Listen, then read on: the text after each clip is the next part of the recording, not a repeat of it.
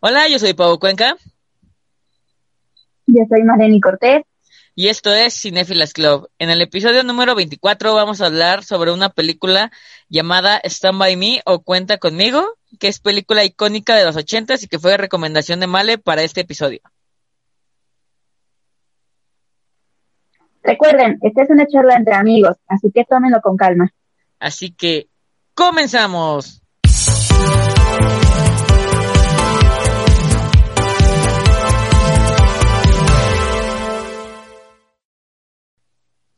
Pues empezamos mal. Gracias a tu recomendación del capítulo anterior, vamos a hablar, sí, más bien vamos a hablar de Stand By Me o Cuenta conmigo, como ya lo escucharon en el intro.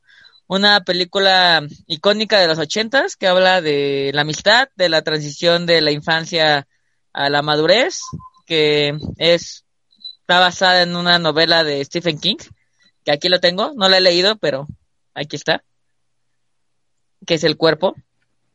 Y como siempre, empezamos con la fecha de estreno, que fue un día de agosto de 1986. O sea, tú y, tú y yo ni siquiera estábamos pensadas, planeadas mal en ese momento de, de la vida de nuestros papás.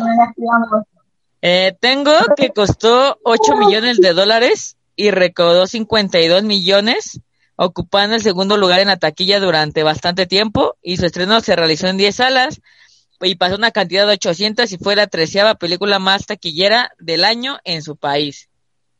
¿Tú a qué edad la viste, Male? Pues esta película sí no salía en el Canal 5, salía en TV Azteca. Promoción, anuncio. Pero este, yo creo que tendría como unos 7, 8 años. Recuerdo que la sacaban siempre los domingos. Nunca, nunca podían faltar las películas domingueras para ver en familia, tanto en el 5 como en TV Azteca. Así para que, de todos modos, no, no llegamos a los patrocinios, así que no importa que lo digamos. Así de, gracias a nuestros tres fans. Así como les decía que es una adaptación del relato de Stephen King de El Cuerpo, esta es... Mm, pues, se me fue la onda. Eh, es un libro, es, es una historia corta más bien, de publicada en 1982. Que fueron de las primeras historias que no se basaban tanto en el terror, con, como todas sus otras novelas que conocemos al, al maestro King. Y el director fue Rob Reiner, que hasta ese momento creo que no tenía ninguna tan conocida, que fue hasta después de esta cuando hizo La Princesa Prometida, cuando Harry encontró a Sally y cuando Stephen King le, eh, le gustó tanto esa adaptación, como sabemos que a King nunca le han gustado las adaptaciones que hacen de sus obras, por ejemplo con Kubrick y el, y el Resplandor, como lo hemos platicado y creo que se ha platicado siempre. Eh, es una película icónica, o sea, es una belleza de película. Kubrick hace magia con esa película, pero a alguien que le gusta el, la, la historia y ha leído el libro, no es, no es como por ser mamador, como siempre he dicho. Pues obviamente está padre que nos generen historias diferentes a la de los, a las de las adaptaciones, porque si no, qué chiste sería, ¿no? O sea, sí, sí entiendo que debe ser fiel al libro, pero entonces, pues así podrías ir para ver como en live action o, o ya la idea plasmada de lo que tú tenías en tu imaginación ya viste en una pantalla pero pues si no le das un giro, tú ya sabes en qué, o sea, en qué va a acabar, entonces... Eh. Pero aquí lo que pasó con King y, Stanley Kubrick es que Kubrick le dio un giro totalmente a, a Jack. para mí Jack Nicholson hace un papel impresionante de ese men. O sea, la loquera que él tiene es, está muy pro. O sea, creo que todos vamos a conocer el de Hurt Johnny cuando está partiendo la puerta con el hacha. Pero aquí en, en el trasfondo, no les voy a hacer spoiler, ¿no? Pero en el trasfondo de la novela, o sea, sí te platican del, del alcoholismo de Jack, de, o, obviamente en la novela te platican más la relación eh, con su hijo, con, con Danny, que es lo que no vemos en la, en, la película de, eh, de Kubrick, ahí lo vemos como súper desapegado, era alcohólico, igual, o sea, manejan como todo eso, pero aquí el núcleo de la historia es la, la, la relación de padre e hijo que tiene Jack con Danny. Entonces, todo eso del, del Overlook en el libro te lo está diciendo que el Overlook está comiendo a Jack. O sea, lo está comiendo, lo está sacando sus bajas eh, tentaciones, sus bajos instintos. Y al final, él se sacrifica por Danny, que es lo que vemos. Si ya vieron la película de, de Doctor Sueño, es algo parecido que lo que Danny hace cuando regresa al, Overlook con esta Tabata, si no me equivoco, que o Tabitia, si se llama así la, o sea, la niña, hacen como que se redimen lo que, lo que es el resplandor, pero ya me salí demasiado de ese tema. Pero así como con, con Muschetti y con la de que, que también hasta tuvo una participación, casi Stephen sí no, no, es fan de sus, de las adaptaciones. ¿Ves que ahí, salió, tiene un, un, cameo en It, creo que es en la parte 2? Ah, sí, porque es ya cuando, este, ahí se me olvidó cómo se llama, James McAvoy. Eh, está de grande. Y aquí también, o sea, le gustó tanto, hay, hay un dato curioso donde dicen que este, ah, ¿cómo se llama? Ay, se me ah, Rob Reiner hace una, mm, ¿cómo se? Una proyección con King, o sea, antes de que saliera ya o la preproducción y toda la cosa, se la presentó él y se salió como 15 minutos antes de que acabara. O sea, como para, o sea, no me imagino como el, como el estrés que debe ser que tú se la presentes al autor del, del libro, o sea, obviamente, y pues que te diga que pues es un asco, no le gustó, si le gustó, o sea, debe ser como algo bien horrible de poner ahí todo tu empeño y que te digan, él no me gustó. Entonces dicen que King salió hasta como con las lagrimitas, así con las de cocodrilo, de porque sí entendió la historia, o sea, sí, sí adaptó y sí entendió lo que él quería decir con su, con, con su novela corta, y por eso le dio los derechos de Misery.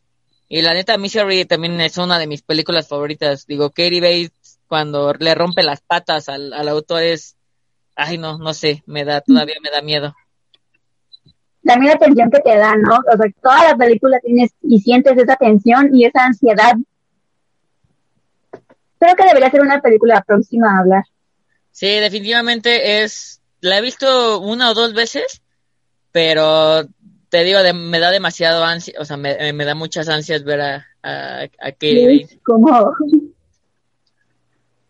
que, o sea, yo también cuando vi por primera vez yo la de Stand By Me, que sabía que era como película icónica, de hecho están en muchas listas de las de, debe, mil y un películas que debe el de ver antes de morir. Este, y la vi hace como dos, sí, puedo ver cuando la descargué como dos, tres años. Tengo como, con, con esta de ser como la tercera vez que la veo. Pero como platicábamos antes de grabar, y como lo hemos dicho en muchos de nuestros episodios, o sea, cada vez que ves una película la ves de manera diferente, ves en perspectivas diferentes. Y creo que a mí me tocó ver ahorita esa película que de todos modos tú ya sabías que es, que es, que es este viaje, que más que ir por a ver un cadáver, es, es como a tu camino a la, mm, ¿cómo se podría decir?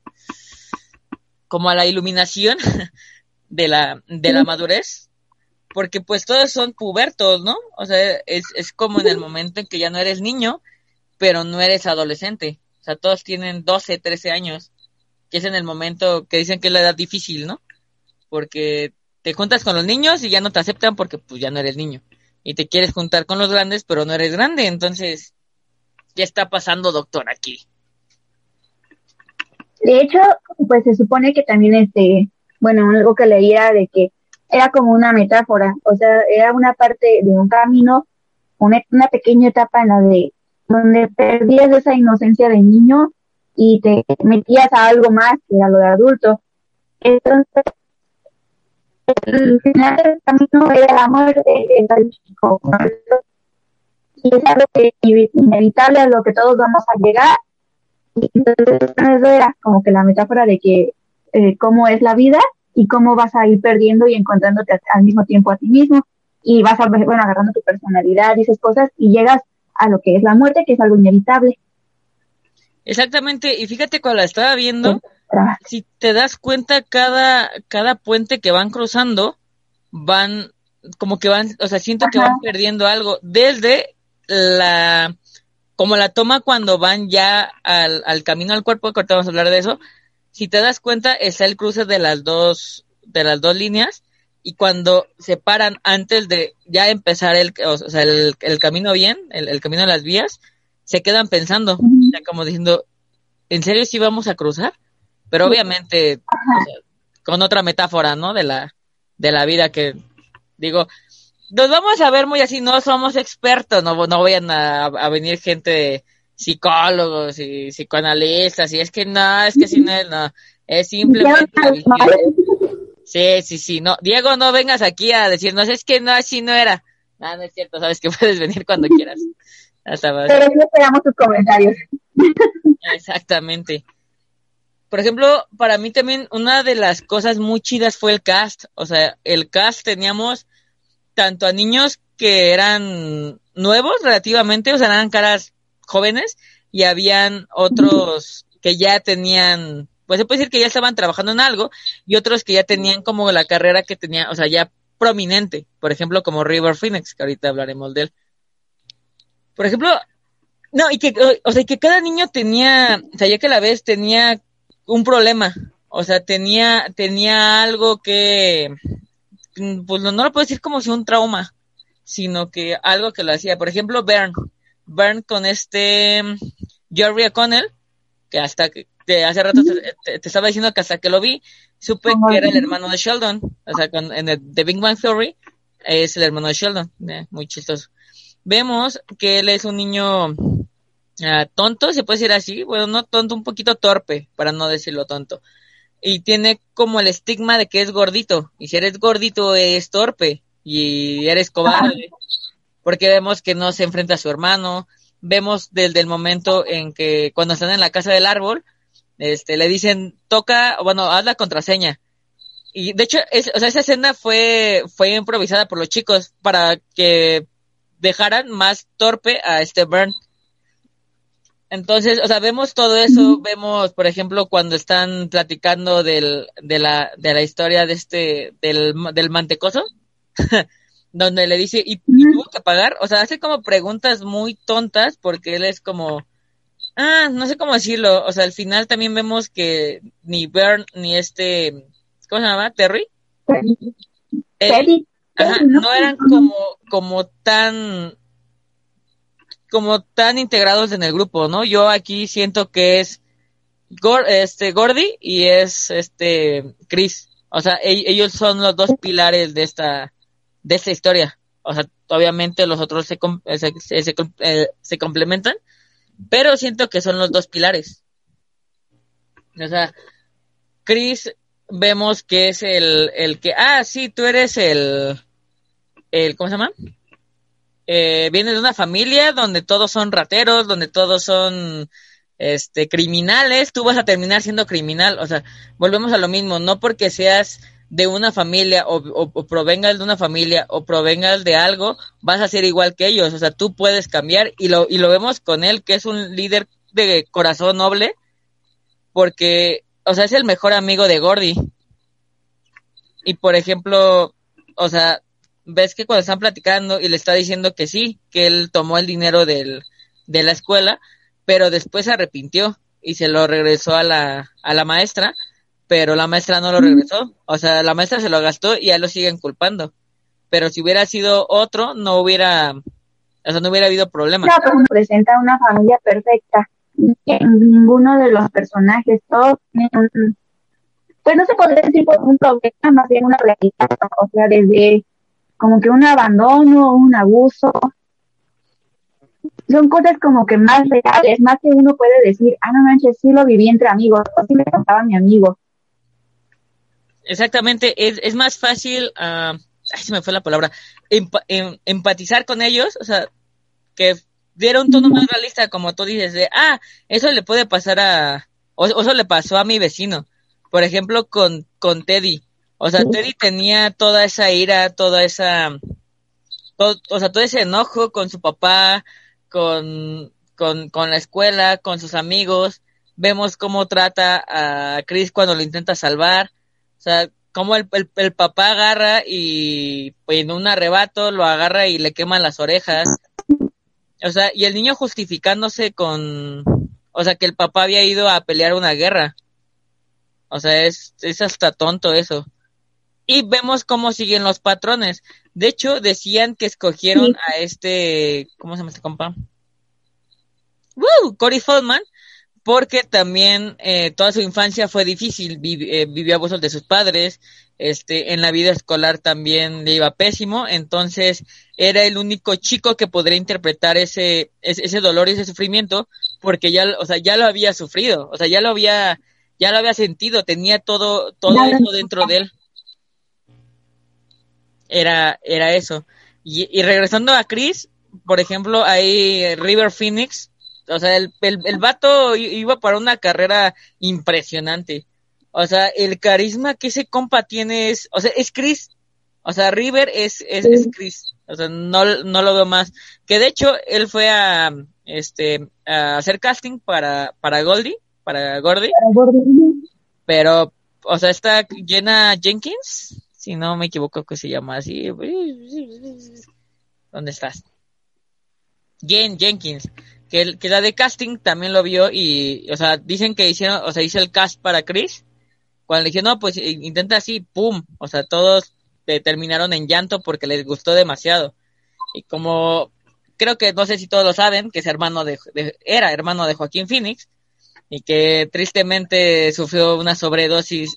Les diré en qué bar de Los Ángeles ahorita que me que, me salga aquí. De se metió hasta qué te digo, lo, lo que le vendían ahí. Y ahorita al, al primogénito que, tuvo Joaquín Phoenix con, con Ronnie Maras le puso, le puso River Phoenix. Entonces, el, el legado ahí sigue. Y también tengo que el papel se le iban a dar a Corey Haim.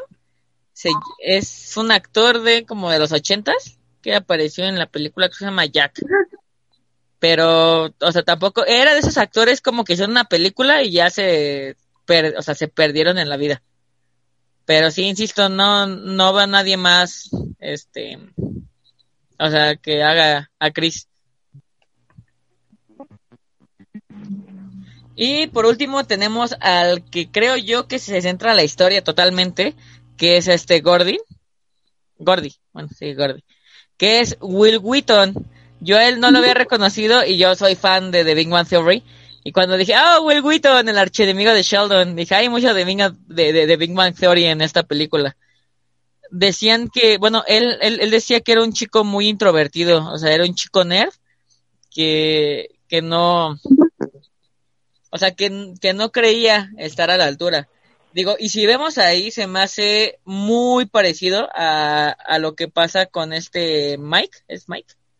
En, en It, cuando muere Georgie, bueno, cuando lo mata Pennywise, que los papás también, o sea, los papás les, ya les vale mouse la vida, o sea, sí, carnal, perdiste un hijo, o sea, no, no, no puedo entender el, el dolor y, y, lo que sientes, pero tienes otro, o sea, y al otro lo estás dejando a un lado, o sea, la mamá ya no le hacía caso, o sea, la mamá estaba ida y el, y el papá nunca lo quiso, o sea, lo podemos ver en los, en los flashbacks con, con, con el hermano que, que era Denny, este, John Cusack, o sea, el papá le valía madre, Gordy.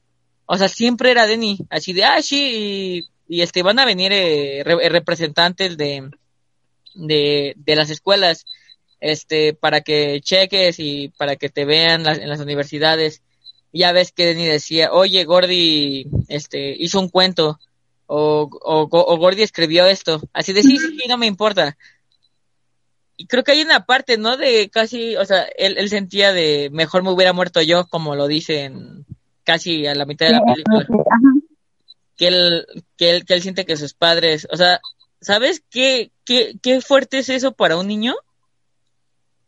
O, sea, decir, no, o sea, mis papás no me quieren y, o sea, y no valgo, pero en sí porque sí, sus papás eran súper indiferentes con él. O sea, los problemas de él, eso y que no pudo llorar en el funeral de su hermano que eso lo vamos a ver reflejado más adelante, ¿no? No, no, no es que fuera incapaz, sino que había algo que en él que no lo dejaba, pues sí, que no lo dejaba llorar esa pérdida, como volvemos a lo mismo como el duelo, ¿no? Que aún así es como madurez eh, em, emocional y espiritual para aceptar que alguien se ha ido, está, está muy cañón. Que también otra de las partes muy interesantes es, creo que al inicio el, el narrador, que ahora tendrá el nombre de, eh, ¿cómo se llama? Que es el, el amigo del, del director, creo que es parte esencial, porque es Gordy ya de grande, obviamente. Cuando vemos que, que de la primera escena vemos que dice el periódico que Chris ha muerto, asesinado en un, en, en, un restaurante, y de ahí empezamos con, con, con la odisea que va, que va a cambiar la vida de, de, de, todos estos de todos estos morritos. Yo, yo por ejemplo, yo no sabía que era, que, que estaba basada en las experiencias de, de, Stephen King. O sea, que él, que él es como autobiográfica la, el cuento corto. No todo pasó con él, pero sí. Yo que, por ejemplo, la escena del tren, él de niño vivió, en la escena del tren, había leído que creo que él de, en la vida real había vivido algo, como que algo con el tren, ¿no? Como que había este, su vecinito, cositas así, ¿no? Sí, había leído que a los cuatro años, ajá, jugaba con, con, con un vecino que vivía, bueno, vivían cerca de las de las vías del tren y, y en una tarde no, o sea, no llegó con la mamá y ni llegó con el niño y llegó pálido y ya luego se enteraron que al que al niño lo habían lo había atropellado el tren, lo, lo había empujado como vemos con, con, con el cadáver que van a buscar, que es eso que lo había empujado el tren. Eso, y el de las sanguijuelas también le pasó a, a Stephen King. Que estuvo chistoso porque no es como un como un como, como un estanque natural, sino que lo crearon para, o sea, para tenerlo más, eh, más controlado, pero como lo dejaron varias semanas, se, se fue tomando igual con mo y con más cosas, que lo hicieron parecer natural. O sea, con las sanguijuelas, sí, no me imagino. Dice que no fue a él, sino que fue un amigo cuando a, las sanguijuelas se le, se, le queda en su aparato eh, reproductor como al Gordy. No, no me imagino, pobre vato, ¿no? Así de agarrar y, ah, así de, ah, pero ay, las mujeres que nos dicen, ese es cada mes, pero no con la sanguijuela. Oye, pero entonces las sanguijuelas eran reales? Sí, eran reales. Todo se tenía que hacer real. Ah, ya, ah, ya vi cómo se llama, Ray Brower. Que aquí muy chistoso el, el, el cuerpo es que el, este, el, el, director también no permitió que vieran el cuerpo los niños. O sea, hasta que grabaran la escena, igual que pasó con, con el Pennywise, que tampoco dejaron que los niños lo vieran, hasta que les tocara firmar para que en verdad fuera real su, su, su reacción. Su sorpresa, ¿no? Exactamente. la casita del árbol, como que todos soñábamos con tener una casita así como un lugar donde pudiera solo ser tuyo y de tus amigos. Creo que eso es algo que siempre... Como que hay muchas cositas así que... Creo que nunca van a dejar mentir aquí. Creo que como tú dices, o sea, tener una casa del árbol es como el del sueño, el sueño mexicoamericano de aquí, de, de todos los que hemos visto tanto series, películas, caricaturas, o sea, lo que quieras de, de la cultura gringa, creo que es como que algo que siempre hemos, y digo, pónganlo aquí, pero yo sé que, aunque sea que intentaron hacer un cuartito, o sea, no como una casa así como del árbol, pero sí como que siempre dijiste, ay, cómo quisiera tener una ahí para irme y no sé, si apenas tienes un cuarto de Infonavit y ya, no se puede con esto que les cuenta lo del cuerpo y que está este desaparecido, que por qué no lo encuentran y no sé qué. Creo que hay una parte en donde él, su personalidad intenta como que, ay, ¿cómo se dice? Encajar. Cuando quiere ser parte del grupo, ajá, encajar con ¿no? Como hacerse el valiente, como el de, ay, me gustan los retos, vamos. porque no, pero porque yo voy el cual realmente es el plan. Pide permiso, di que te quedas conmigo. Exacto. Y aquí el que pues era más, se puede decir que Kamikaze era Teddy. O sea, Teddy era como, yo, yo lo veo como la manera de, de protegerse, como esa, es que no es barrera. O sea, cuando te pones como capas, capas, capas, ah, ni que fuéramos Shrek. Este, pero sí que vas poniendo esas barreras para exactamente como una cebolla, para que no vean lo, lo débil que eres en, en el momento de, o sea, como su papá, que era como la debilidad de él. Entonces, él es el, el primero que dice, sí, claro, vamos. Y de hecho, un, dato curioso ahí también es que Teddy es el único que se cambia de ropa.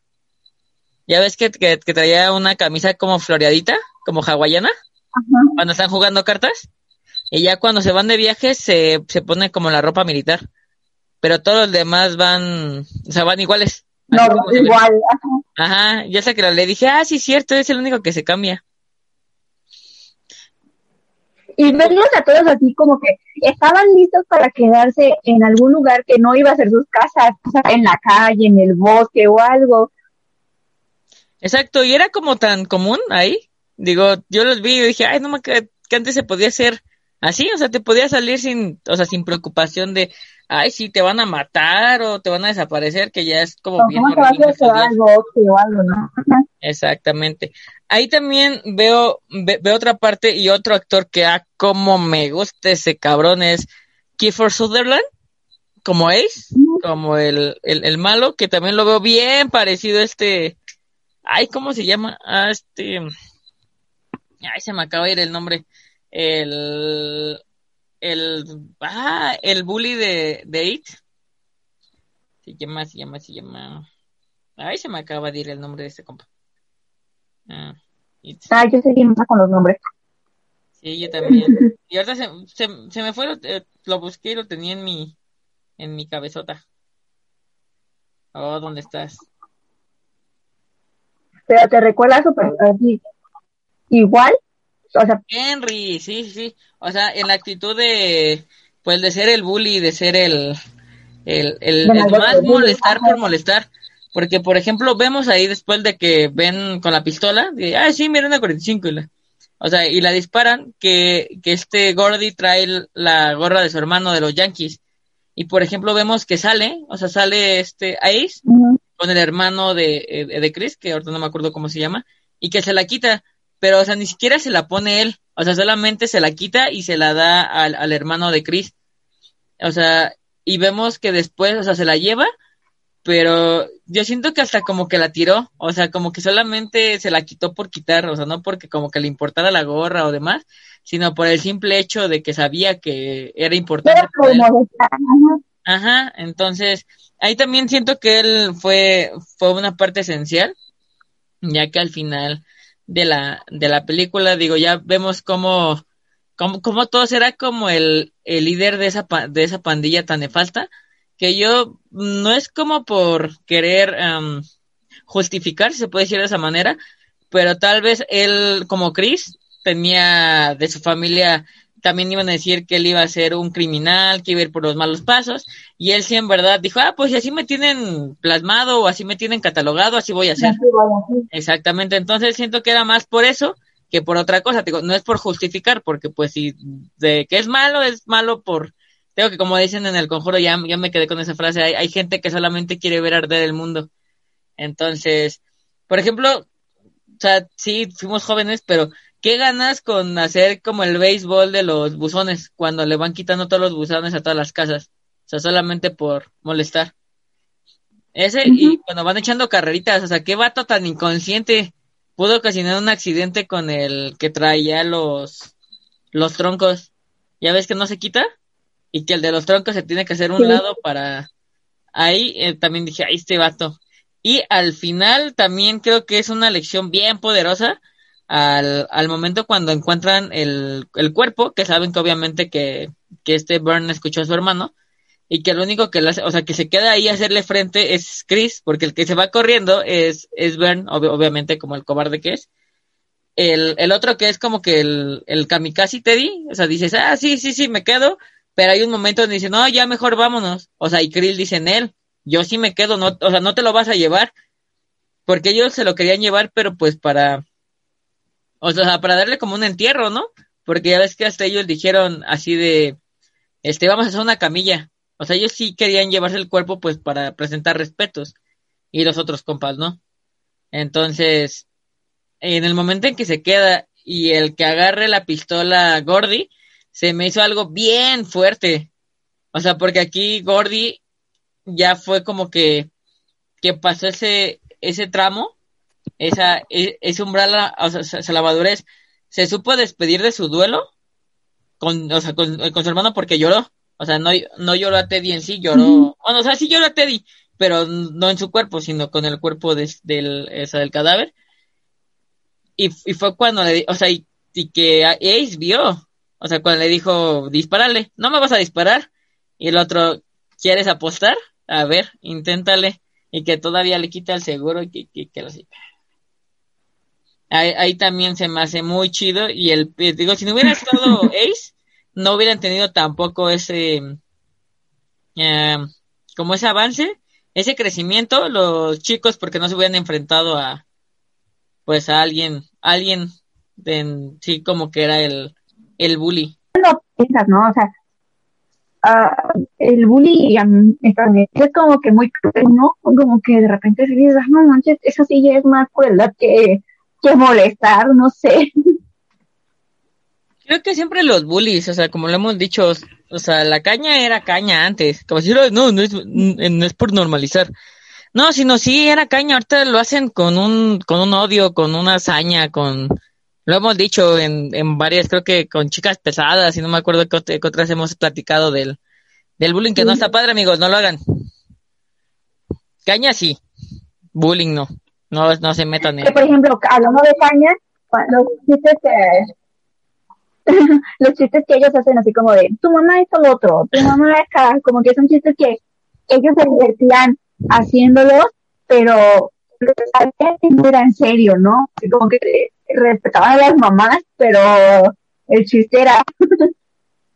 creo, creo que sí, ¿no? Era como el de... Ay, ¿cómo era el de cuando ibas en la primaria? De...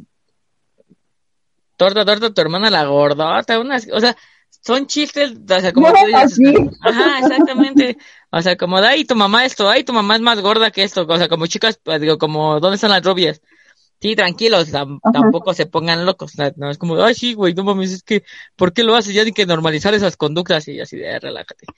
Pero sí, sí, sí, es, es muy chistoso eso.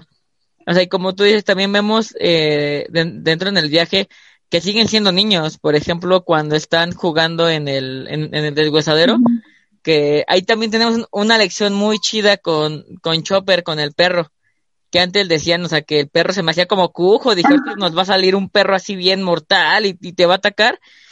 Y, y vemos, o sea, ahí hay una parte que es, yo siento que es la mitad del viaje, o sea, como decimos, que te vas dando cuenta poco a poco con las acciones que se van haciendo, de que ya cuando ve, creo que era como un labrador, ¿no? Que hasta él dice, o sea, yo o sea, escuché Chopper va por él, y yo, yo escuché claramente Chopper ve, ve por sus partes y ya cuando vemos, o sea, ya cuando salta el, la, la, la valla, vemos que Chopper era un labrador que sin PEC se pudo haber, o sea, lo, lo pudo haber correteado nada. O sea, y ahí es cuando dice, ahí tenemos la gran diferencia entre la realidad contra el mito. O sea, a, a, a veces um, agrandamos, no es la palabra, pero es la que tengo al, a la mano, es, no es que tampoco es enaltecer, porque eso es como más, este, como darle honor. Pero sí como, o sea, como agrandar cosas que no deberían ser tan agrandadas. O sea, das, o sea, exageras mucho las cosas cuando en verdad, o sea, son, por, ejemplo, como los problemas, ¿no? O sea, hay, hay, veces que los problemas los puedes resolver tan fácil, pero tú ya haces, de, dirían que haces una bola de nieve, ¿no? O sea, de un, de un copito. Entonces yo, yo sí, no, no, no, se iba a salir, pero no sé, ya regresó todo esto a la normalidad. Yo tampoco sé por qué se iba a salir. Güey, la niña. Güey, estamos hablando de Stephen King, están sucediendo cosas malas. Si nos escuchan, nos están sucediendo cosas extrañas. ¿No nos sucedían eso desde qué capítulo fue cuando grabaste en el carro? ¿Que se escuchaban cosas raras? Ay, sí, sí, se escuchaban los tambores. Ah, bueno, yo, yo decir tambores, pero hablando de engrandecer cosas, de engrandecer cosas, eh, yo he escuchado unos tambores. ¿Yumanji? Pero no me acuerdo en, en, qué capítulo lo estábamos grabando. O sea, si nos escuchan y, y se acuerdan. Pero pues, no Ah, sí, creo que siempre que hablamos cosas de terror, quizá no es terror, pero es de Stephen King, nos pasan cosas extrañas. es que ese día, lo que ustedes no saben, yo grabé desde el carro. Lloviendo. Pero estaba oscuro. Y lloviendo. Estaba lloviendo, no me acuerdo. Sí, estaba lloviendo. Y estaba oscuro. Y yo también tenía como que la lamparita de uno de mis celulares y mi celular así como en el audio de la, la, la, la, la. Pero cuando escuchábamos el audio, se escuchaban como, pues sí, como unos tambores. Sí, un chistoso. Ese día terminamos de grabar y le corrí a mi Padres nuestros, Ah, con el, con el rosario de bola grande, amigos. Como debe de ser. El papá, ah, cómo me desespero de que, ay, ¿por qué no puedes ser como tu hermano? Ay, ¿por qué no tienes, este, amigos como los de tu hermano? O sea, y que le empieza a decir, de- o sea, de sus amigos. Dice, un ladrón y dos ineptos. Así de, sí, pero, o sea, son mis amigos. O sea, tú no sabes qué es lo que ellos harían por mí. Por ejemplo, volvemos a lo mismo, cuando, cuando, están al principio del viaje y las tendencias suicidas, que eso era tendencia suicida de este Teddy, de cuando, o sea, ellos le decían, vente para acá, ¿qué estás? a-?" O sea, no es como que estés de kamikaze ahorita, carnal. O sea, que se enoja con Ah, él. Ajá, que le dice, güey, o sea, Simón, si te quieres matar, mátate, pero no ahorita, o sea, no, no seas cabrón. Eso, y, por ejemplo, de las escenas también muy chidas, es la del, es la del tren. O sea, el, el tren también se me hace un, una escena muy chida. Que de hecho, dicen que es, que, que en ese tren, Y me eh, gusta la frase que dices.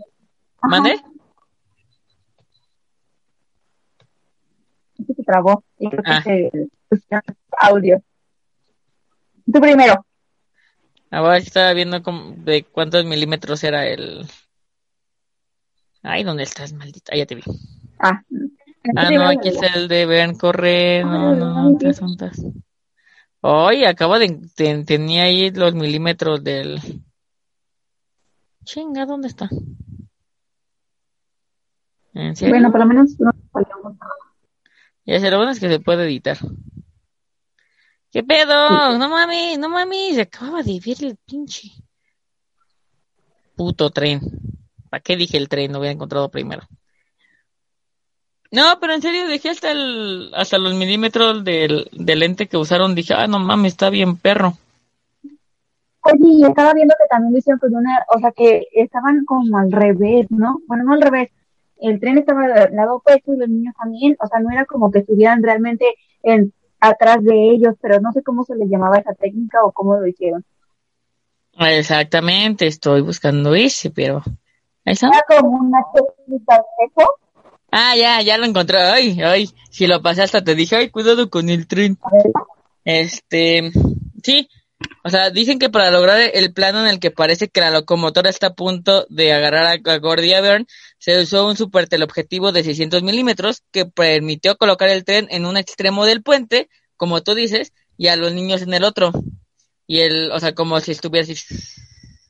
De hecho, decían que el director ya estaba, eh, Reiner estaba tan harto que no saliera, porque en ese se, eh, se tardaron todo un día en rodar esa escena. O sea, en, en- en que están corriendo para que le saliera bien, pero como los niños no se tomaban en serio de que en teoría los estaba siguiendo un tren, entonces no, o sea, no sentías el, el feeling de que te estaba cargando el payaso. Entonces ya- decían que hacía tanto calor, ya estaban hartos, que, o sea, los amenazó, o sea, los amenazó de muerte que si no salían esa toma, los iba a matar a los pinches morritos. Entonces me supongo que se puso tan intenso que dijeron, no, pues, si, si no lo hacemos, ahora sí nos carga el payaso, compa. silencio. Exactamente. Como los morros, ¿no? Así debe ser.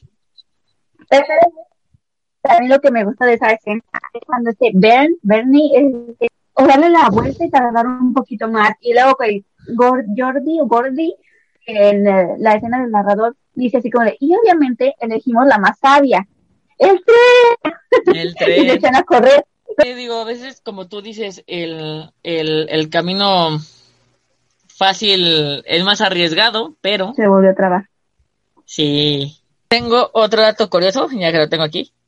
La actriz de la portada de la revista True Police Case, que compra a Gordy al principio de la película, es Elizabeth McGovern, que en el momento de rodar era la prometida de Rob Reiner. Así, claro. Mi o sea, mi amor, ¿quieres salir en la película? Claro que sí, te pongo en la película, eh, digo, te pongo en la portada que, que, que están leyendo los chicos. ¿Por qué no? También otra que la vi, dije, oye, ¿cómo los morritos pueden fumar en, en pues en una película? ¿Tienen qué? ¿12 años? ¿13? ¿Qué les pasa, 12. señores? Pero sabiendo que Reiner Ujú. es, es uno de los activistas que están en contra del, del, del tabaco, del tabaquismo, y que los cigarros que usaban eran de hojas de, de, de, col, de col, de col, ya secas. O sea, sí, no, no los dejó fumar tabaco, amigos. Así que no hay problema en estos tiempos. Nadie salió herido, nadie le dio cáncer. Todo bien. Dato, no fumen, amigos, eso mata. Así de pum. De Stephen King y todas las películas tienen conexiones. O sea, si, o sea, si pensaban que el multiverso de Marvel tenía conexiones, también el multiverso de Stephen King. De hecho, dicen que en la novela, que no he terminado de leer, se menciona la porción de Shawshank, que es del perteneciente a las relato de las cuatro estaciones, de donde es el, el, las cuatro historias cortas, Rita Harcourt y la redención de Johnson, Ray Broadway, el chico muerto al que los protagonistas van a buscar, es originario de Chamberlain, ciudad en la que acontecía Carrie. Además, en esta novela también hay un personaje que se llama Teddy Dunchap, que aunque no es el mismo Teddy del cuerpo, en Jerusalem Lot, escenario del misterio de Salem Lot, forma parte de la historia que cuenta Gordy sobre el, el, chico que come pasteles y ah. que vomita. También Gordy compara Chopper con Cujo, que era lo que yo te decía. O sea, no me acordaba de esa parte, pero ves que te decía que era como algo como Cujo, o sea, tenías como ese miedo a ese perro. Y dice que Ace Merrill aparecería en la tienda y en, y en ella se menciona a Ivy Chalmers. Y en el cuerpo se hace referencia al alguacil Bannerman y existe un, un sheriff Bannerman en la novela de la zona muerta y Cujo, aunque tampoco es el mismo personaje. O sea, como que todo, o sea, todo está ligado. También, si no me equivoco, cuando leí en una parte donde está el papá del, del afroamericano, creo que ese también no era Mike, creo que era Mike, el afroamericano. Este, el papá de ese men estaba en, en una como en un bar donde llegó el Ku Klux Klan y mataron a, a muchos eh, afroamericanos que estaban ahí. Y ahí aparece el, el cocinero de, del resplandor. Te digo que según yo sí conecta, con, conectan todos sus libros a, a, a, todos. Por ejemplo, Maine. Maine es el lugar de donde es Stephen King y eh, ahí suceden todas las cosas del mundo. Por ejemplo, aquí es Castle Rock, que en la novela había leído que es Maine pero en, aquí en la película es creo que Oregon. Y de hecho el director así le puso a su, a, su casa productora. Exactamente. Cuando le dice, oye, ¿y trajiste algo de comer? No, pero traje un peine. Así de, ¿en serio eres tonto, amigo? ¿Para qué traes un peine? Y así, o sea, cuando le dicen así de, bueno, a ver, saca dinero. Ah, yo traigo esto. Ah, yo traigo esto. Ah, ¿y tú? Siete centavos. ¿En serio piensas? ¿Cómo sales con siete centavos, amigo? Es, como el güey que va a la peda y pone 20 pesos. O sea, no mames, carnal. Y luego se, no, si no manches, hermano, y luego eres el manteconchas. O sea, si todavía quieres comer con siete centavos, no manches. Y ahí vemos, ahora sí. Oye, pero no me acuerdo, ¿qué es lo que comen en la fogata? Ah, hamburguesas, porque compra carne. Que les, que le está diciendo. que se robó Ah, no, bueno, compró y Ajá. ¿no? Ajá, que le dice Chris, o sea, voltea tu carne y él así de no. Como, o sea, como que se, o sea, la volteara porque ya había mucho peso y se le iba a caer. Y él le dijo no, pum, se cayó. ¿Y ahora qué voy a comer? Ni modo, hermano, si no, si no cuidas de tu carne, no te podemos ayudar. Y ahí exactamente, o sea, como estaba diciendo, cuando se empiezan a fumar y empiezan a tener como como sus pláticas bien extremas, ¿no? Bueno, como de, de, de Motorolos, que empiezan a hablar de Goofy. es como, yo dije, es como nosotras, es nuestra charla entre amigos, porque empiezan hablando como algo bien raro y, le encuentran un significado y una cuestión que dices tú, eh, ¿es cierto que es? Sí, empiezan, Goofy, ah no, Mickey es un ratón,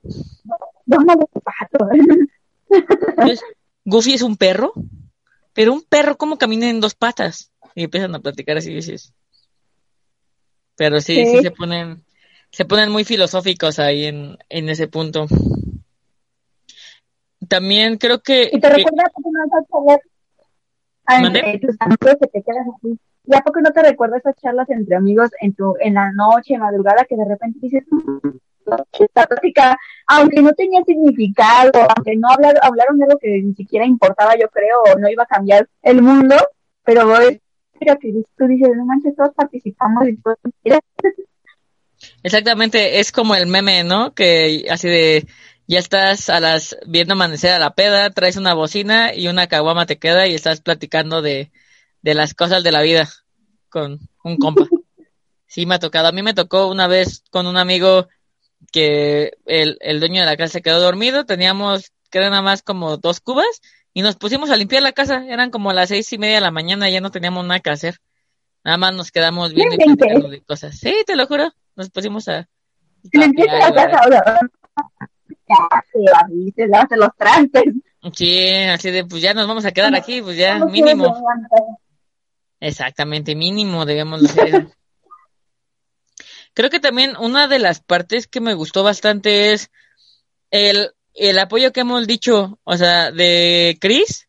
Chris era el mejor amigo de, de Gordy, entonces cuando le dijo, es que, o sea, es que, ah, que le comenta que él, él, bueno, van a cambiar las cosas porque ya están, o sea, están en la primaria, pero cuando pasen a la secundaria, él se va a ir a clases especiales, o sea, como que dijo, o sea, tú te, o sea, tú te vas a ir y está bien, no está mal, que le dice, este, yo, eh, Bern y, Teddy nos vamos a quedar pues en clases normales, ¿no? O sea, en, clases para bebés tontos.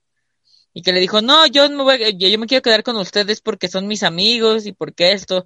Y él le dice, no, o sea, tú, tú, ah, como diciendo, tú estás destinado para grandes cosas. Que le dice, pero ¿para qué? O sea, yo me quiero quedar aquí con ustedes, con mis amigos. Le dice, no, o sea, tú, tú, tú escribes, o sea, historias bien padres. Dice, Dios te dio un don para, o sea, para contar historias. Dice, yo, o sea, yo quisiera tener ese don. Dice, pero, pero escribir no me va a llevar a ningún lado. Y le dice, pero, o sea, es lo que te gusta. Dice, y aparte ese no eres tú. o sea, en ti está hablando tu padre. Dice, porque a tu papá nunca, nunca le ha gustado que escriba, solamente le importaba a Denny. Dice, pero si yo puedo, o sea, si yo tengo que ser tu padre y te tengo que animar a que te vayas a esas clases especiales, te vas a ir. O sea, como todo ese apoyo que decía, ajá, de cuando tienes a tu amigo y que le dices, o sea, tú vales esto, amigo, o sea, tú vete, tú, tú, tú puedes, tú, o sea, tú hazlo. Exacto, o sea, hazlo, ¿por qué no? Entonces siento que ahí, o sea, esa relación de, era más que un amigo, era casi su hermano, este, Chris y, y este, Gordy, entonces estaba, estaba muy chida. Sí, esa parte me gustó mucho así de, o sea, yo creo en ti, ¿por qué tú no crees? Y si yo tengo que ser tu padre y te tengo que jalar las orejas, te las voy a jalar, compa. Entonces, estaba, estaba muy chido. Este también es como una buena onda de un amigo, ¿no? O de, porque él quiere que te superes, aunque tú te vayas a en el mismo lugar. O sea, quiere que tu amigo sea el mejor que se supere otra vez, o sea, lo mismo, pero no te importa que tú que no que todo otro, porque quieres lo mejor para tu amigo. No hay como que esa envidia o ese de decir, ay, no manches, ¿por qué él sí va a tomar clases especiales y yo no? Exactamente, o sea, exacto, como he dicho, o sea, la envidia es envidia, pero él sí quería que su amigo pues creciera porque creo que eh, para Chris lo más importante de esa amistad es que Gordy no le importaba de qué familia venía. O sea, él, él veía a Chris, o sea, el verdadero Chris, y no, y no caía en los prejuicios de... O sea, todavía cuando le contó que él había robado el dinero, pero que luego lo regresó, le dijo, ¿en serio tú lo tomaste? Pero ya cuando le explicó, dijo, ok, te entiendo, y, y sí, era café la falda, pero nunca lo juzgó. Ajá, o sea, nunca, nunca lo juzgó y eso fue una parte muy chida. Y por te digo que creo que ellos tenían una amistad muy bonita. Tengo, por ejemplo, otro dato curioso que ahorita vi el clip y, y Will Wheaton y River Phoenix aparecen en el videoclip de Stand By Me cuando volvió a ser reeditada en la versión del 86 por promoción para la, eh, para la película y en ese tiempo alcanzó en el puesto número 9 del Billboard Mundial. Y, y, vi el video, está en YouTube y sí aparece. Están un poquito más, eh, más grandes, se me hace que fue cuando terminaron de rodar, como unos cuatro meses, porque sí se ven más altos, ya más, ya, ya más chicuelos, ya más pubertones. Ah, ya visto, lo voy a buscar ahorita. Sí, tengo que Pero sí es. ¿Mande? Es la ju- es- realmente los actores reales estaban en esa edad en donde de un día para otro se iban a poder desarrollar. Ah, pues como los vatos de Stranger Things, ¿no? Sí. Y ahorita no manches, veo la primera temporada y ya veo a Millie Bobby Brown, a, a este, ay, ¿cómo se llama? Este, Mike, es Finn, no me acuerdo cómo se llama el, bueno, el apellido con, con- recordaba con Gaten Matarazo, así, Dustin, Dustin, Ajá, solo recordaba a Dustin. a Dustin.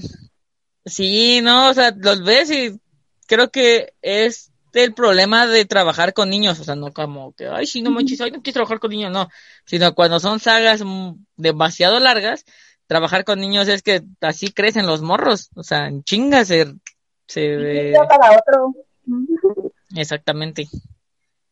Entonces también, también es muy difícil trabajar con adolescentes, por ejemplo, ellos que realmente representaban a, los de su edad, porque si te das cuenta cu- en, en otras películas, bueno, que yo he leído, sí agarran o, actores más grandes o actores más niñitos, pero es, yo creo que es justo para evitar eso, ¿no? Porque son rodajes que pueden durar cuatro o seis meses más, este, y evitarse el que crezcan y el que se ve, note en la pantalla.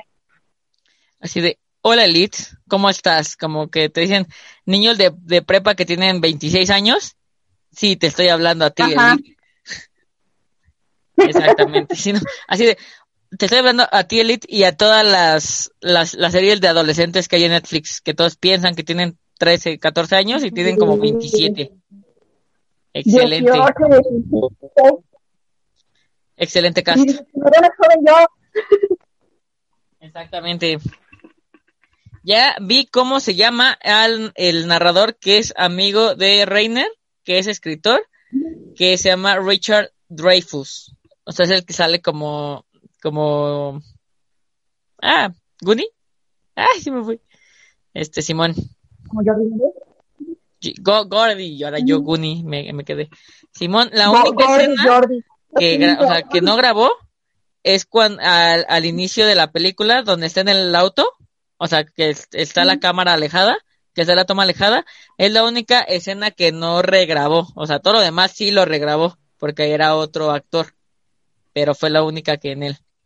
Tengo otro que también el final, ah, ah, an- an- antes de esto, de hecho, si te das cuenta, ya cuando pasa lo de la pistola y ya pasan todo este viaje de, pues, de autodescubrimiento de, de cada uno de ellos y, y pues que ya llegan a la etapa de la, de la madurez, te das cuenta que duró toda una película el viaje a encontrar el cadáver, pero duró menos de un minuto y medio, un minuto el regreso al pueblo.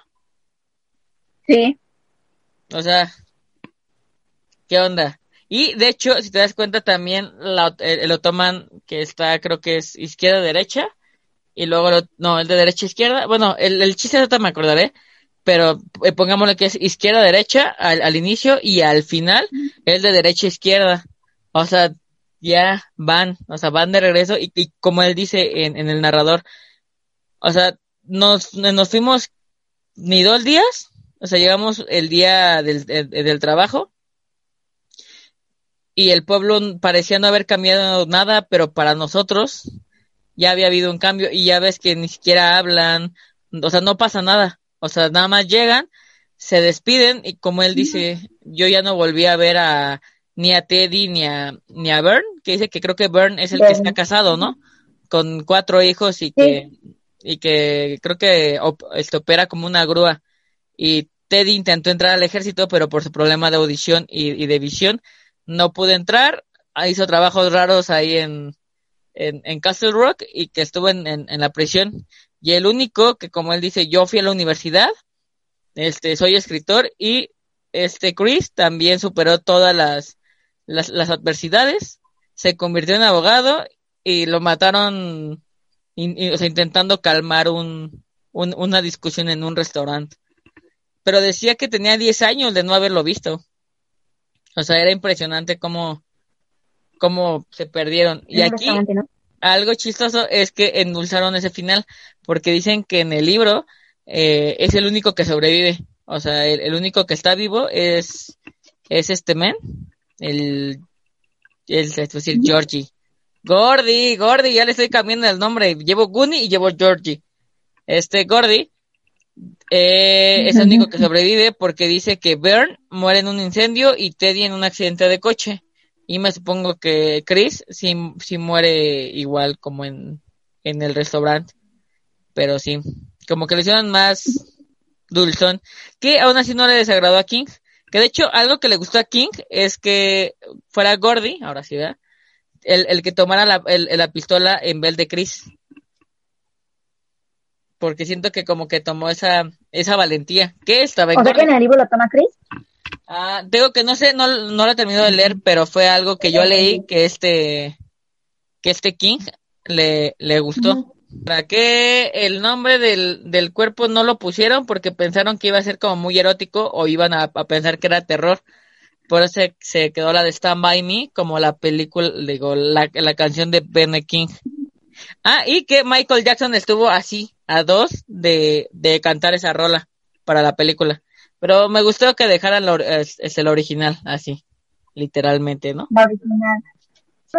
Pues no es por despreciar su trabajo, pero no me lo imagino cantándose en By Creo que no le da ese toque nostálgico. Uh, me va a decir. No, sí, yo no, yo tampoco. Es que no, carnal, ya, ya desde que te, no, desde que se, se hizo blanco ya, ya no le salía. No, no, no es cierto, Michael, donde estés. También tengo otro dato curioso que era como... No, no es eso. No, no, no, no, no. Que como decías, que de seguro era muy difícil trabajar con, pues con pubertos, este, que hicieron todo un caos, o sea, bueno, del, del Dantes cuando los, o sea, cuando los escogieron, los llevaron una semana al, al hotel y les hicieron diferentes tipos de actividades para integración y el trabajo en equipo, o sea, para que se conocieran mejor y fueran, o sea, se veía en la pantalla que sí eran amigos, o sea, pues, amigos de casi toda la vida. Eso, y decían que eran todo un caos, o sea, por ejemplo, decían que, que Will, Will con, con este River, bueno, River le dijo que como que hackeara, bueno, a las que no conocen, este, yo antes tenía un puesto de, de maquinitas y de, o sea, y, de videojuegos y demás, entonces yo con mi hermano, mi hermano me enseñó a hackear esas cosas, o sea, a, a las maquinitas para que pudieras jugar sin, o sea, sin meterle moneditas.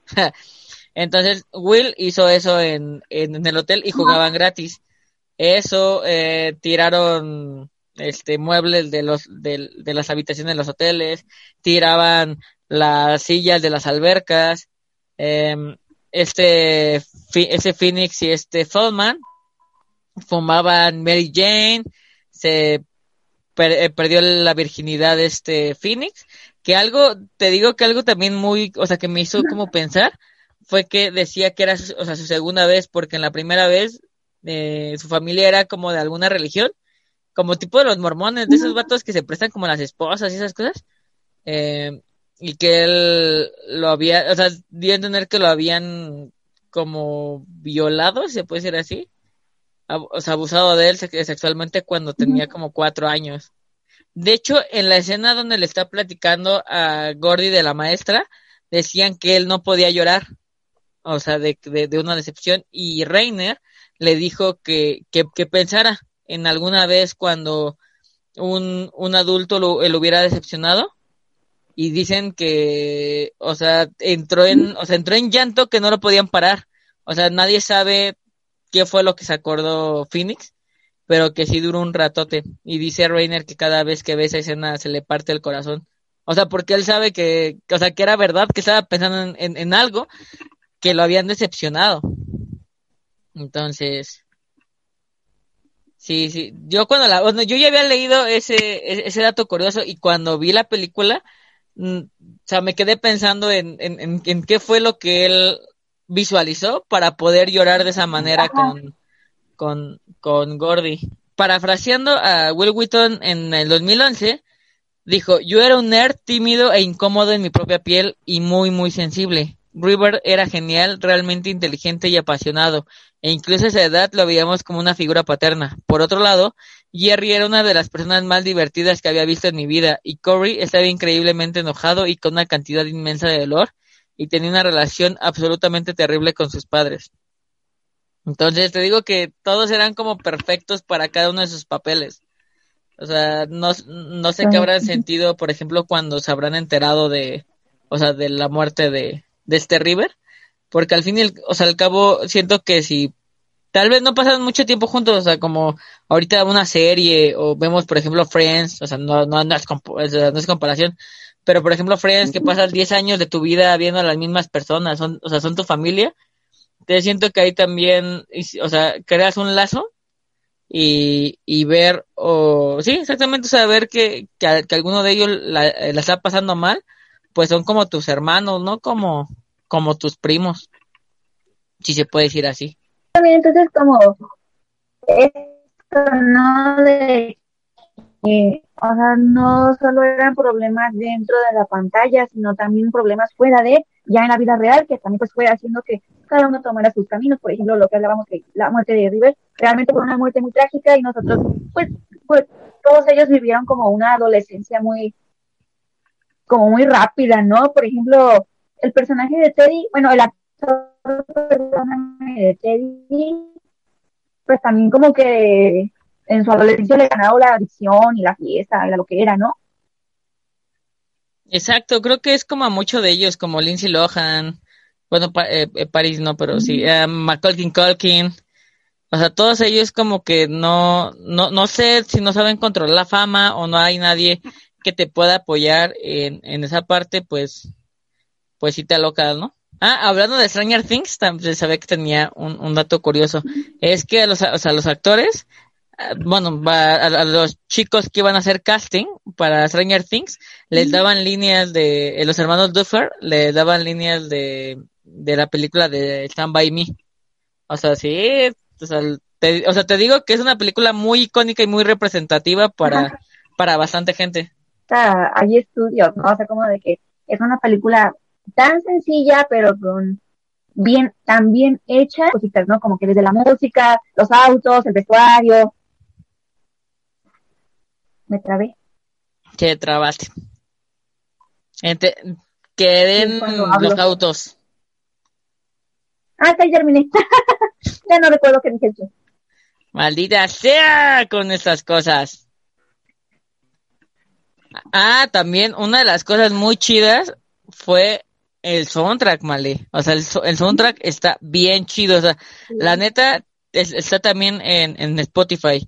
Pero, o sea, si entrabas a que eran los años 50, o sea, tenías canciones de Buddy Holly, Jory Lewis, el Lollipop de, de Cordette, y por supuesto, están By Me, casi en toda la película, o sea, están, este, ¿cómo se llama? Eh, como de fondo, que, ay, se me olvidó cómo se, tiene un, un apellido como, ah, Freud, o sea, como el padre del, del psicoanálisis, se me olvidó el nombre del, del compositor, pero hizo el, la, la, la edición, hizo el, ese, eh, se me fue la palabra. Bueno, sí, esa, es, esa edición que suena al final, bueno, más bien en, entre las escenas, y al final, obviamente, meten Stand By Me como DVD. E insisto que a mí la frase que me gusta es, nunca he vuelto a tener amigos como los que tuve cuando tenía 12 años. Dios mío, ¿los tiene alguien? Pero es un día, amistad diferente, más como madura. Por ejemplo, tú les hablas a tus amigos de los, cuando tenías 12 años, sí los saludarás y todo, pero ya no es así como de, no, sé, alguna vez, y fue el último verano, no y fue el último verano que estuvimos juntos y no lo sabíamos, algo así decir, este típico de películas de beisbolistas y así, ¿no? Y, y yo también me quedé pensando en, oye, ¿cuándo fue la última vez que yo salí a jugar con mis amigos de la calle? y no supe que fue la última vez, Sí. Creo que así es mucho. Creo que, que, nunca sabes cuándo va a ser la última vez que hagas algo. O sea, tú dices, ah, sí, mañana los veo, o, mañana es esto, o, cualquier cosa, pero dirías, la, la vida no vale nada. Y aparte te lleva por tantos caminos que, por ejemplo, pues que ya entras a la secundaria, que ya entras a la prepa, que ya son otros horarios, otro turno, otros intereses, que todo, y todo esto es bien válido. Y también es así como de, pues sí, ¿no? O sea, yo veo su vida de ellos y digo, no manches, pues qué chido que tenga en ese recuerdo de los 12 años, ¿no? Exactamente. Pero sí, o sea, sí, sí, sí, sí, o sea, hay amistades como para cada, como para etapa de tu vida, pero creo que yo sí sigo hablándole a, a, algunos compañeros que tengo desde la infancia, pero sí no, no, no es lo mismo, o sea, cada quien toma caminos distintos y cada quien va escogiendo, o sea, para dónde quiere ir su vida, entonces, sí, sí, se, se, se va diciendo, nunca vas a tener amigos como los que tuviste en esa aventura llamada adolescencia, amigos, llamada la transición de la infancia a la madurez. Pues dejemos como la conclusión de lo que ya hemos estado hablando, que en pocas palabras digo que ya hablamos mucho de esto, pero sí, exactamente es un es, es, es, un viaje de, de la transición de la infancia a, a la madurez, donde creo que los niños ya, creo que tú cuando eres niño no no no entiendes o no das este eh, esa es, ese dimensionamiento que, que la, o sea, la gente muere. O sea, pasan cosas malas, ¿sabes?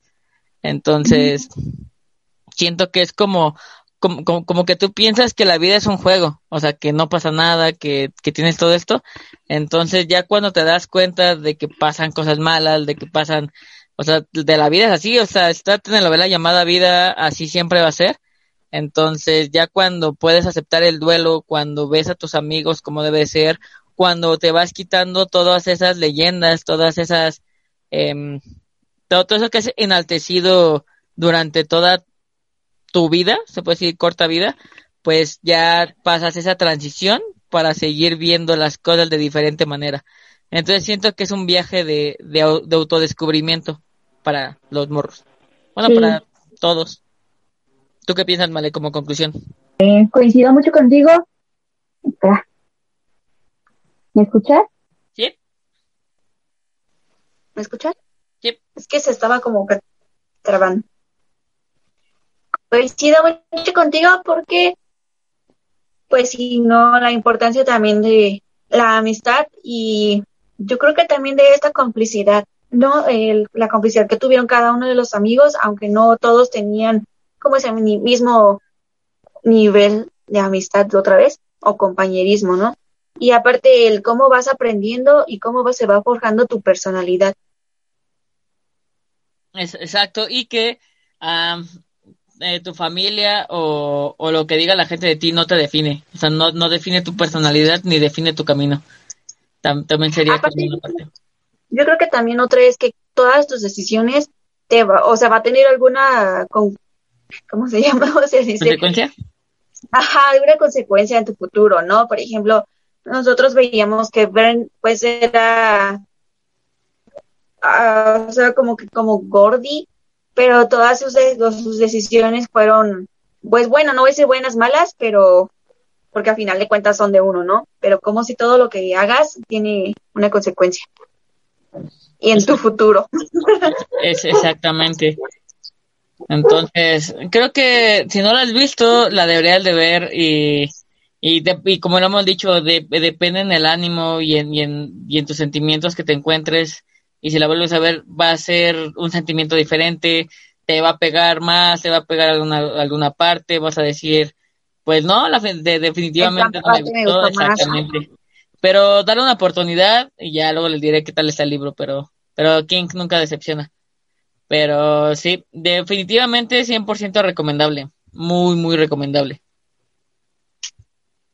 Así es. es una película para poder ver con toda tu familia. Exactamente. o tu pareja, o solos, o con tus amigos, con quien sea. Con, Por cierto, con quien quieras. Quiero mandar un saludo a mi abuelita y a mi tía, que me sorprendió un poco de saber y enterarme que nos veían. Oh, rayos. Hola. Hola, Mayu. Hola, hola, que nos ven. Así de gracias por ser de los tres fans que tenemos. Se los agradecemos. Ya tenemos cinco. Ah, que sí, porque ya van dos más. Exactamente. Entonces, creo que nos despedimos, Male, de esta vez que como siempre que, que hablamos de cosas de terror, bueno, digo, no, es, no, es, terror, pero es Stephen King, nos pasan cosas extrañas entonces. Es cierto. Quería disculparme si de repente nos ven perdidas o nos ven con cara de ¿qué está pasando? No es porque estemos distraídas o estemos pensando en otras cosas, es que anda fallando, andaba fallando nuestra tecnología. Exactamente. ya próximamente ya esperemos, se los, se los juramos de ya tener, ya si no, si no es presencial y ya ver cómo lo hacemos porque esto está, la, a veces la tecnología nos, nos da malas pasadas, pero, pero aquí andamos para el desestrés. Entonces ya creo que ya estamos... Como ahora mismo. Como ahora mismo. Creo que ya estamos dando ya un poquito más de programación a esto. Ahora sí ya, un poquito más. Ahora sí. Entonces, exactamente, ya porque... Ya volvimos a agarrar el paso. Exactamente. Entonces, ahorita no se nos ocurre alguna película, pero para la próxima, ya saben que si quieren dejar algo o se los dejamos a decisión de ustedes. Ya, y síganos en nuestras redes sociales, Facebook, Instagram, Patreon, 20 pesitos que nos quieran, que nos, eh, insisto que vuelvo a dejar mi cuenta de PayPal aquí, que no le puse la otra vez porque dije no creo que me ponga nadie, pero si quieren, se las puedo dejar, ¿eh? Sin ningún problema. Que nos patrocinen los, el mes gratis de Movie, cuesta 10 pesos. Exactamente. Entonces, tú te despides, mal, tú eres la, la buena de esto. La que dice la frase. Es frase ya cinéfila. En mi casa ya la usan. es todo. Pro branding aquí, pro branding. Así que recuerden, este fue una charla entre amigos. No somos expertas y creo que lo dije al revés. Pero tómelo con calma. Eh, ¿Cómo era? Recuérdalo. Tómelo con calma. no, esto es una charla entre amigos y ya. Exactamente. Porque también decimos que no somos expertas. Sí, pero al final no. Tú eres la buena Malé. Tómalo con calma. Esta es una charla entre amigos. Ay, no os voy a decir eso. Así de, hasta luego.